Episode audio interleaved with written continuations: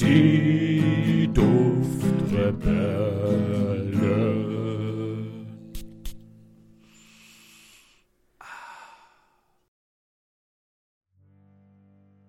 Trockene, vergilbte Hände greifen nach einem Krug Kirschtee.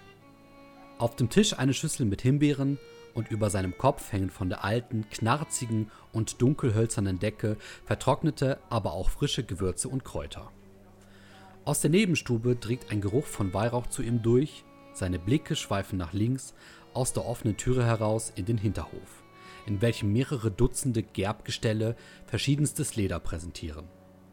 Manches helle Leder ist bereits gut duftend verarbeitet, anderes dunkles Wildleder erst ganz frisch und sehr herb im Geruch.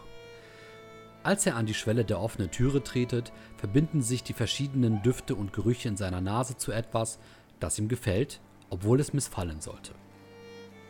Ja, und damit moin moin und herzlich willkommen zu einer weiteren Folge Parfümessenz mit mir, dem André und dem lieben Julian. Hallo, lieber André, das war wieder eine sehr plastische und bildliche Vorstellung von einem gar unwiderstehlichen Duft. Das hat mich sehr abgeholt. In welchem Zeitalter sind wir denn da? Was würdest du vermuten? Ja, schon so industrielle Revolution irgendwo. Ungefähr da geht's nämlich hin, ja. Boah, geil. Gefällt mir.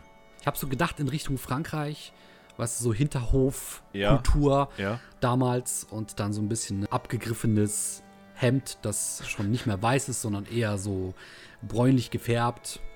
Ah, sehr einfaches Leben und dann eben die ganzen Düfte und Aromen und Gerüche, die einem entgegenkommen. Und so in dieser, in diesem kurzen Moment, in dem alles zueinander kommt, in dem alles irgendwie zusammengewirbelt wird, da entsteht meiner Meinung nach ein Duft, um den es heute geht. Und zwar ist es Layukavam Pur Homme von Rasasi. Oh ja. Das ist wirklich ein unwiderstehlicher Duft, André. Das finde ich auch. Und vor allem auch ein sehr besonderer Duft. Äh, Ein Duft, der in eine ganz spezielle Richtung geht, eine sehr bestimmte Nische abdeckt. Was kannst du uns über diesen Duft sagen? So ein paar Randdaten erwähnt. Ja, Randdaten. Also 2012 ist er erschienen. Geht sehr in die Richtung Tastenleather von Tom Ford. Genau. sehr, sehr in die Richtung. Ähm, ich habe den auch hier gehabt. Jetzt habe ich nur noch die OVP da, nicht den Flakon an sich. Aber der hat mich sehr, sehr, sehr abgeholt. Ich fand den super gut, als ich den das letzte Mal gerochen habe. Und der ist mir noch sehr präsent, sogar. Ähm, ja, André, willst du sagen, was drin ist? Sehr gerne. Ich habe ihn nämlich da. Ich halte den Flakon gerade in meiner Hand, beziehungsweise die OVP. Nehme das alles jetzt gerade mal ab. Ist ja auch, ich muss sagen, die OVP ist unglaublich schön. Ja, deswegen habe ich die auch behalten. Ja, eine, zu Recht, eine der schönsten OVPs, die es gibt, mit so einem Magnetverschluss dazwischen. Eben eine eckige hölzerne Box oder eher gesagt zwei hölzerne Boxen, die durch einen Magnetverschluss zusammengehalten werden, der so einen kupfernfarbenen ähm, Stil aufweist. Also ein eckiger Flakon, das ist wirklich meine Ja. flakontechnische Liebe. Ja. Und der Flakon selbst ist dann noch mal auch sehr eckig, sehr kompakt, aber mit schönen abgerundeten ähm, Ecken. Und der Kopf auch sehr hölzern gehalten, in demselben Stil. Und auf der Front sieht man ein halbes Ahornblatt. Sehr, sehr schön. Ja. Ja, also ein sehr schöner Flakon, muss ich schon sagen. Der, der passt sehr gut in diese rustikale Richtung, die du ja auch angesprochen hast im Intro mit diesem Holzgebälk in dem Haus. Genau. Auf dem Cover sieht man eben ein Herbstblatt, das auch sehr kupfern gehalten ist. Und ich rieche jetzt gerade an dem Duft. In der Duftpyramide enthalten sein sollen unter anderem in der Kopfnote Thymian, Safran und Himbeere. Und da ist nämlich eben der, die erste sehr wundervolle Kombination, nämlich der Safran und die Himbeere. Das gibt etwas leicht säuerliches, aber eher fruchtig süßes mit so einem leichten Touch des Safrans. Das ist wundervoll kombiniert. Des Weiteren sind in der Herznote Weihrauch, Jasmin und Davana. Dabei handelt es sich bei Davana auch, meine ich, um Kräuter. Ja. Und in der Basisnote, also im Grund, finden sich Leder, schwarzes Wildleder, Hölzer und eben Amber wieder. Von der Kopfnote bis hin zur Basisnote, vom frischen Aufsprühen bis zum Ende, ist der Duft wirklich ein Erlebnis. Ähm, aber eben ein Erlebnis, das schon in eine Richtung geht. Also das ist jetzt kein frischer Duft, kein, kein immer nur wohlig riechender Duft. Der hat schon auch etwas Herbes, das er auch haben möchte. Der ist auch teilweise würzig bis hin zu so dunkel, trübwürzig und ist neben dem Tuscan Leather, so wie du gesagt hast, ein Präferenzduft in Sachen Leder. Genau, Leder in Kombination mit Himbeere, das hat ja der Tuscan Leather so geprägt damals, 2007. Und da kamen ja so viele unzählige Nachahmer oder auch Eigeninterpretationen dann, die das so aufgreifen, das Thema. Mhm. Und der La Yucca-Wam, muss ich sagen, ist mit einer der besten, denen ja. das gelingt. Finde ich auch, also mit Abstand. Gerade die Haltbarkeit ist bei dem La Yucca-Warm umwerfend. Die ist wirklich sehr gut. Die Silage ist auch sehr angenehm, äh, mit so einem richtig kräftigen Schuss an der richtigen Stelle. Der Flakon, wie gesagt, umwerfend, sowohl die OVP, also die Originalverpackung, als auch eben der Körper des Flakons selbst. Und der Duft selbst ist, ja, neben dem Tuscan Leather meiner Meinung nach der beste Lederduft, so wie wir uns heute, glaube ich, Leder vorstellen. Genau, ja, das ist schon krass, wie Tuscan Leather so dieses Thema Leder irgendwo geprägt hat. Ja, und auch revolutioniert hat, weil davor waren ja Lederdüfte eher wie im VIP-Club Black Leather von Mercedes-Benz. Das geht eben in eine andere Lederrichtung, so wie man sie sich im Auto vorstellt. So dieser frische Lederduft im Auto. So soll eben der andere Lederduft riechen. Aber dieser hier speziell, der hat wirklich so diesen Touch von frischem Leder. Also so wie wir uns heutzutage frisches Leder vorstellen sollten, nachdem es behandelt wurde, lange nach der Gerbung. Ja, das ist das, wenn du so eben so ein, so ein frisches, in Lederband gebundenes Buch aufmachst oder in die Hand nimmst. So riecht am ehesten noch der Rasasi. Ja, und äh, das Herbstblatt, also das, das Ahornblatt meine ich, das lässt ja auch schon verlauten, wo, in welche Jahreszeit dieser Duft eigentlich hingehört. Richtig. Wirklich super, super gut für den Herbst geeignet, aber auch für den Alltag, muss ich sagen. Vor mhm. allem im Alltag äh, auf Leute gesprüht, die sich einfach präsentieren wollen, die einfach sagen wollen, ich bin da, ich bin jetzt hier und man wird ihn sofort schon riechen und, und äh, ja, das macht schon etwas mit einem, dieser, ja. dieser Duft. Richtig. Ähm, der macht vor allem eher etwas bei Männern oder der macht etwas mit Männern, denn dort ist der Duft sehr angesagt. Bei Frauen kommt der nicht ganz so gut an. Also nicht, dass die den abschreckend finden, aber es ist jetzt kein Duft, den eine Frau, glaube ich, permanent an einem Mann riechen wollen würde. Männer hingegen finden da schon eher so eine Abenteuerlust mit diesem Duft. Also das, das kann ich auch irgendwo unterschreiben. Ich finde, der Duft, der hat auch sehr angenehme und feine Übergänge. Ne, am Anfang in der Kopfnote ist er eben noch so leicht säuerlich, durch die Himbeere leicht fruchtig.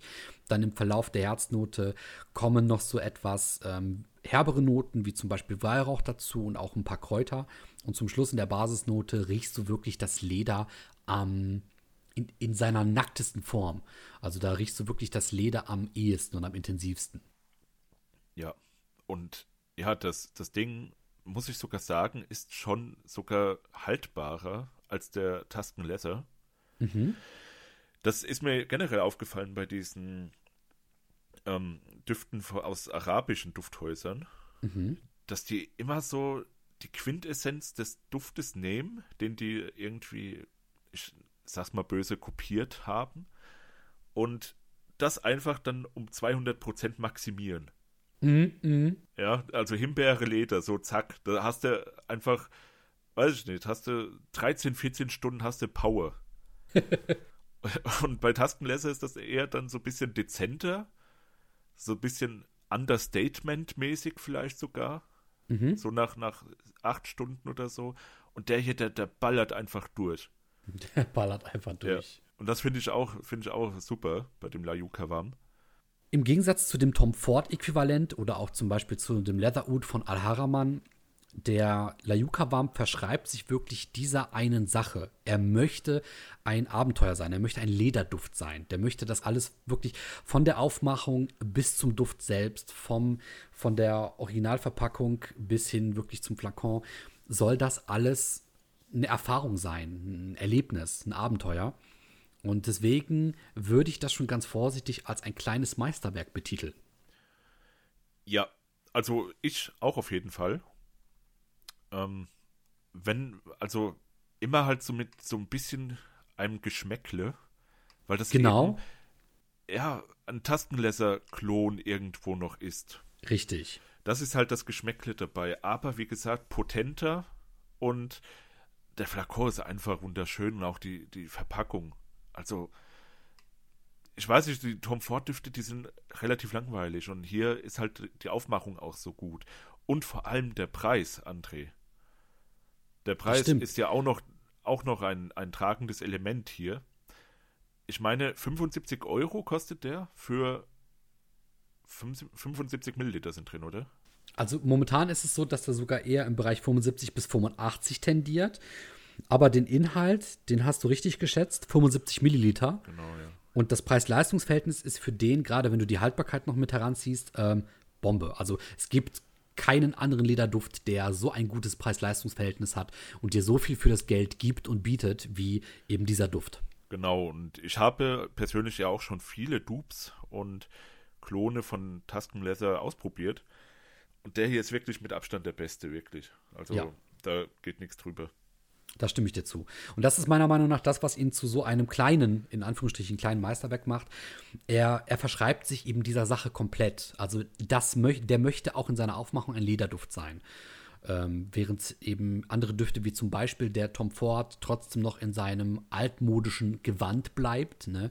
in dieser Private Blend Collection, in diesem Design, das an und für sich sehr schön ist, das aber eben sich nicht so sehr optisch dieser Duftgattung verschreibt wie eben der Rasasi. Ja. Und deswegen wundervoller Duft. Ich würde zu meinem Fazit kommen. Ja, bitte. Ich gebe dem Duft selbst eine 8. Ich Okay. gebe der Haltbarkeit, sagen wir eine 8,5, so. Der Silage, ich gebe der Silage eine 7. Und zu guter Letzt, ja, der Flakon. Meiner Meinung nach aufgrund der OVP, aufgrund des schönen Covers, wie gesagt, von vorne bis hinten die komplette Aufmachung, eine sehr solide 9. Okay, ja. Also das ist ja schon eigentlich, ne? Eigentlich herausragend. Ja, natürlich. Ja. Umwerfend. Julian, wie würdest du denn diesen Duft in seinen Facetten bewerten? Also ich sage, der Duft an sich, der gefällt mir auch, wie gesagt, seit Tom Ford schon sehr gut. Da würde ich eine 8,5 geben. In der Haltbarkeit, wie gesagt, der, der, der powert durch ohne Ende wirklich eine, eine 9. Mhm. In der Silage auch eine 9. Oh, Ja, kannst du begründen, warum bei der Silage? naja, weil auch wenn, wenn, wenn der jetzt vielleicht nicht so stark sein sollte, also nachdem man ihn jetzt schon längere Zeit getragen hat am Tag, man riecht trotzdem noch raus, dass das dieser Duft ist. Mhm. Ja, also auch wenn er ganz, ganz hauchzart eigentlich nur noch da ist, man riecht ihn immer noch. Und Mhm, auch vor mhm. allem auf der Kleidung. Ähm, wenn, ja, ich habe, also mein Bruder, der trägt auch diesen Duft, ja, teilweise. Und der läuft, wenn der an mir vorbeiläuft, nachdem er den jetzt auch schon ein paar Stunden drauf hatte, ich rieche das halt immer direkt. Oh. Und deswegen würde ich eine 9 geben. Mm, Flakor bin ich auch bei dir. Ich finde den sehr schön, sehr hochwertig. Den Flakon sich, der ist auch recht massiv, schwer, liegt gut in der Hand. Und vor allem die, die, die Verpackung, die ist wirklich mit eines der besten, was es so auf dem Markt gibt. Würde ich auch eine 9 dann geben. Ja, dem kann ich mich so anschließen. Da liegen wir beide sehr nah beieinander. Abschließende Worte.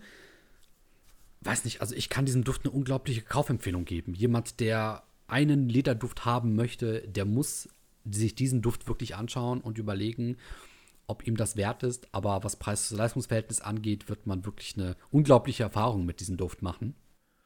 Genau, genau. Und ich würde sogar bei dem Duft, das ist einer der wenigen, bei denen man sagen könnte, äh, wie der Duft heißt, also La Yukavam, wenn mal gefragt wird, dass man da wirklich La Yukavam sagen kann und nicht Tom Ford Tasten Leather. Richtig. Ja. Weil das ist ja immer bei den Dupes so, man trägt was für 20 Euro von einem Duft, der eigentlich 300 kostet und dann sagt man Mhm. ja normalerweise den Duft, ja, der 300 Euro kostet. ja. Und hier kann man wirklich das auch als Alleinstellungsmerkmal irgendwo dann gerne mitteilen. Das sehe ich genauso. Ja. In diesem Sinne bedanken wir uns bei euch fürs Zuhören und Zuschauen. Macht's gut, habt einen guten Morgen, einen wundervollen Tag und einen tollen Abend. Bis zum nächsten Mal und ciao. Tschüss.